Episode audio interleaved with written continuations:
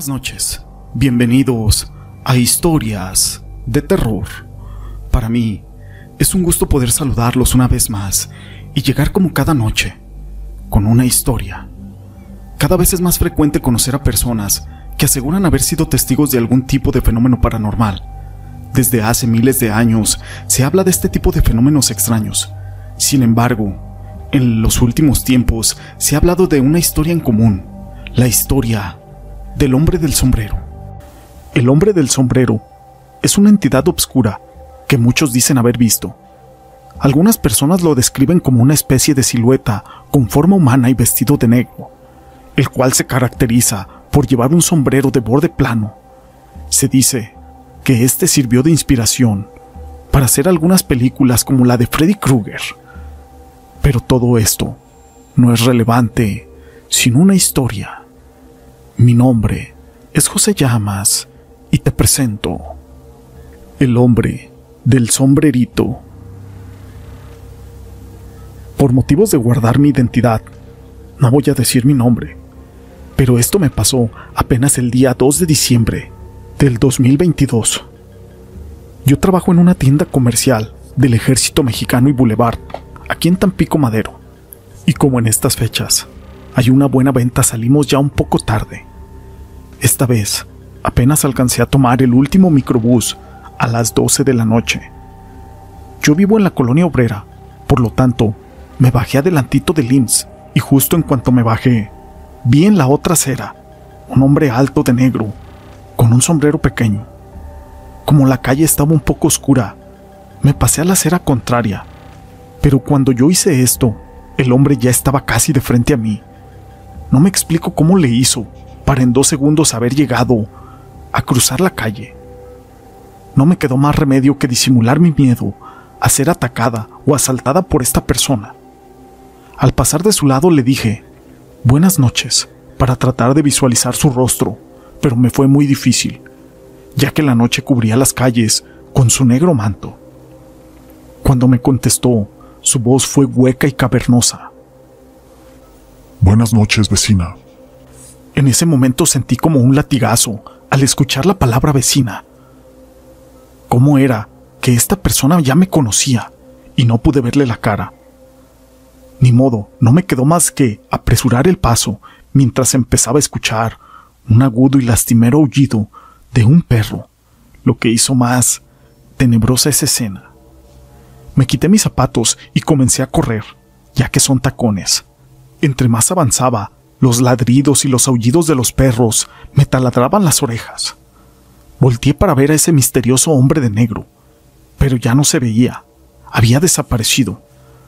Yo no dejé de correr, ya que me considero una mujer valiente, pero en ese momento tenía muchísimo miedo.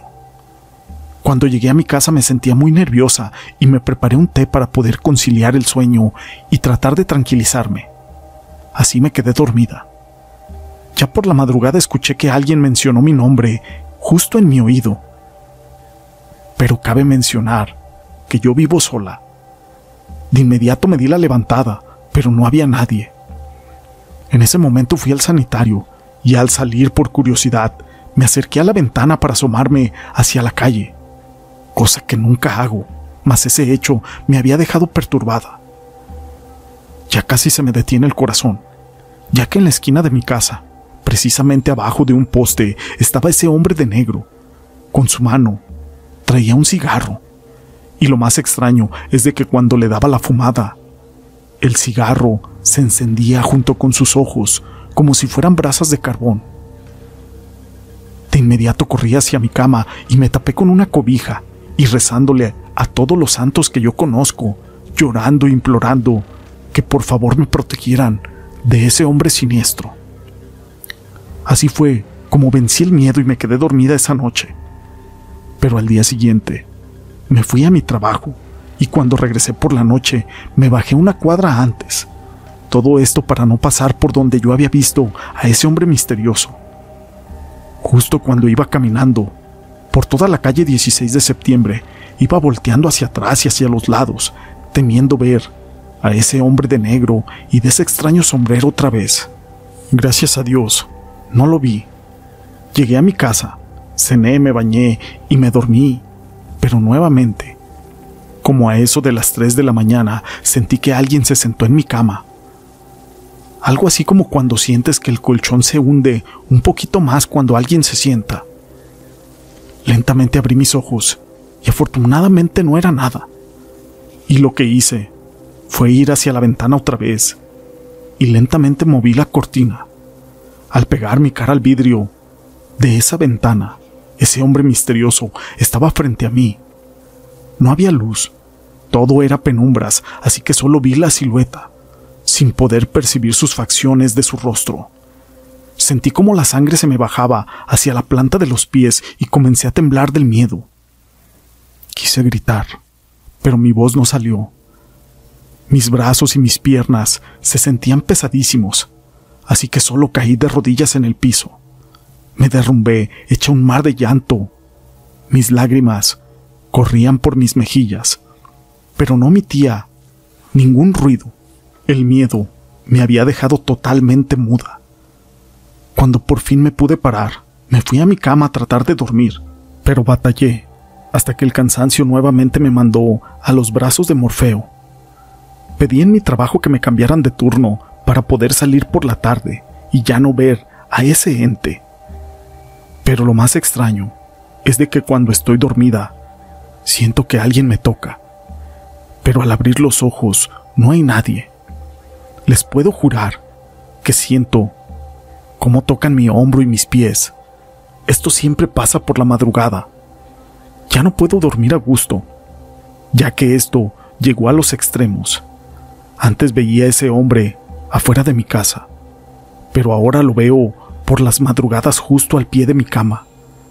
No me habla, es más, ni siquiera puedo visualizar bien su cara, solo se para al lado de mi cama por algunos segundos y se vuelve una bola de humo, y así es como desaparece.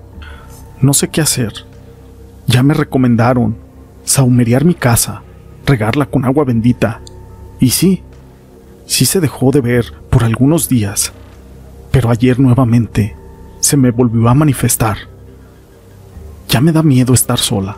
No sé cuánto más pueda aguantar. Por favor, recomiéndenme a alguien que me pueda ayudar, ya que esto sigue sucediendo y muy pronto voy a morir del susto. Estoy muy angustiada y no conozco a nadie esotéricamente hablando. Auxilio, apóyenme, estoy a punto de perder la locura, ya que la fe me abandonó muchos días atrás. Postdata.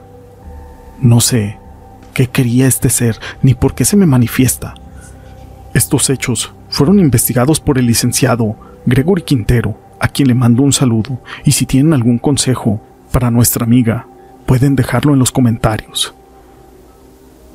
No me quiero despedir sin antes mandar unos saludos para Sandra Ruiz, Enrique Toral, Lucelena Ramírez, Joyis Lara, Ángela Muciño, Iraís Beltrán, Carlos Vázquez, para mi amiga Berta Vázquez, Ana Capacho, Lisette Dubón, Teresa de Jesús García, Ángeles Cedillo, Ruth Santos, Ángel Gudiño, para mi amiga Ani GP, Alfredo Ticún, Humer, Mandragora Golden, Sandra Maldonado, Estefanía Sánchez, Ofelia Castro, Gerardo Cruz, Lucelena Ramírez, María Guadalupe Martínez, Sandra Ruiz, María Juárez, Carmen Torrel, Bernardo Creed Ávila, Moñito 07, Raquel Álvarez Villaseñor, Isaías Palomares, María Juárez, Héctor Cástulo, Alberto Mondragón, Maggie Carrillo, Irma Martínez, para mi amigo Jairo Arroliga, Juanita Telles, Maui Vélez, Escobar Crispín, Maite Martínez, Rubén García, Guadalupe González, para mi amigo José de Guadalajara, Jalisco,